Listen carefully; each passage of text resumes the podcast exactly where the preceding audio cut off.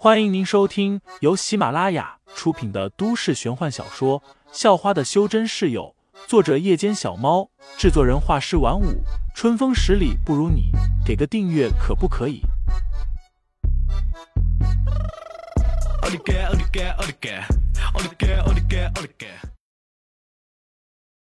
第四十七章，二胡独奏中，在房间内踱了几步。废材便从行李包里拿出了一个二胡。这二胡是老头送给他的，说是做个纪念，烦了也可以拉一下，静静心。拿着二胡，废材便走到了楼顶。潘晓林几人已经不在楼顶睡觉了，上一次睡到半夜下大雨，一个个都怕了。坐在凳子上，废材便对着远处的一片灯火，拉起了二胡。这三年来，有着老头的指点，废材拉二胡的功夫还算可以。一阵悠扬的二胡声响了起来，传遍了这一带。二楼的房间内，包括江宁儿在内的五个女生正在聊着天，忽然就听见了楼顶有拉二胡的声音，一个个立马跳了起来，一窝蜂的窜了上去。这个废材竟然还会拉二胡！一时间。大家都愣住了。一轮月牙下，一名少年静静坐着，拉着二胡。这一幕让他们觉得很有味道。静静的听了小半个钟，潘晓林忽然说道：“后天晚上学校不是有一场迎新晚会吗？”“对啊，不说我都差点忘了，老师还叫了上去表演小提琴合奏。”柳飞说道，似乎有些得意。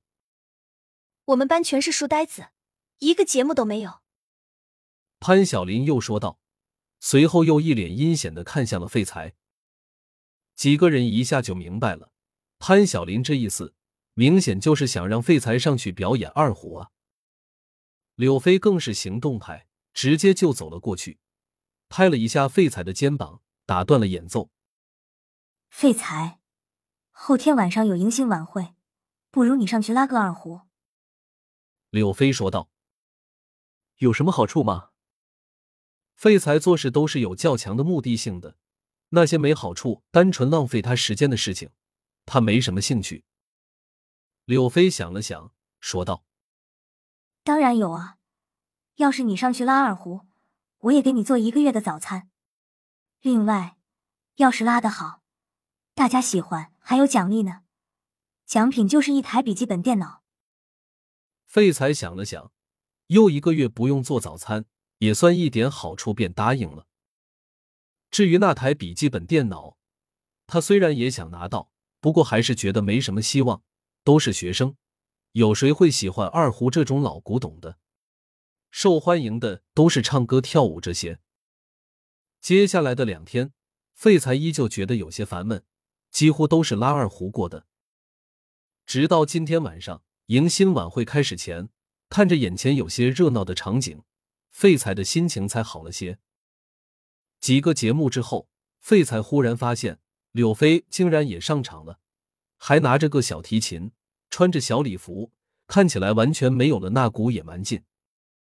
柳飞一上场，一大群男同学都是尖叫了起来，有些甚至在一起喊着柳飞的名字，声音传遍了整个校园，甚至连校园外都听得见。随着小提琴悠扬婉转的旋律响起，人群又立即安静了下来。舞台上，一束灯光聚焦在柳飞身上，让柳飞的曼妙身影成了一个焦点。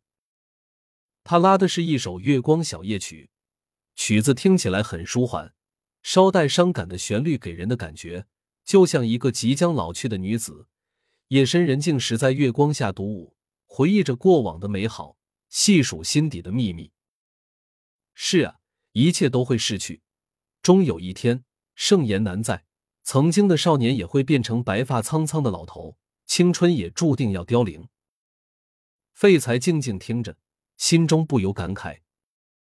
忽然，他像是看见了未来的自己，容颜衰老，拄着拐杖流连在街头，望着过往的青春女子，牵着伴侣的手匆匆走过，脸上挂满笑容。难道？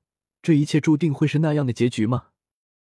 废材难以释怀，又看了看坐在身旁的方彤彤，以及后面的潘晓林和肖韵。他们也终有一天会变老吗？尽管现在他们都是十七八岁的年纪。是啊，他们也会变老，最后逝去，被人淡忘。这一切都敌不过时间。悄然间，废材的心底有了一些不甘。如果注定是那样的结局，那生命是一场喜剧还是一场悲剧？废材在心中一遍一遍的问着自己。舞台上，小提琴独奏已完毕，柳飞躬身退去，人群中瞬间爆发出了热烈的掌声。废材也犹如机械般的拍着手掌，震耳欲聋的欢呼声，他也像是没听见一样。有仙吗？永生不死的仙？这个问题像是一支箭，射破苍穹，贯穿了废材的心脏，充斥着废材的整个大脑，几乎让他呼吸不过来，让他无法思考。听众老爷们，本集已播讲完毕，欢迎订阅专辑，投喂月票支持我，我们下集再见。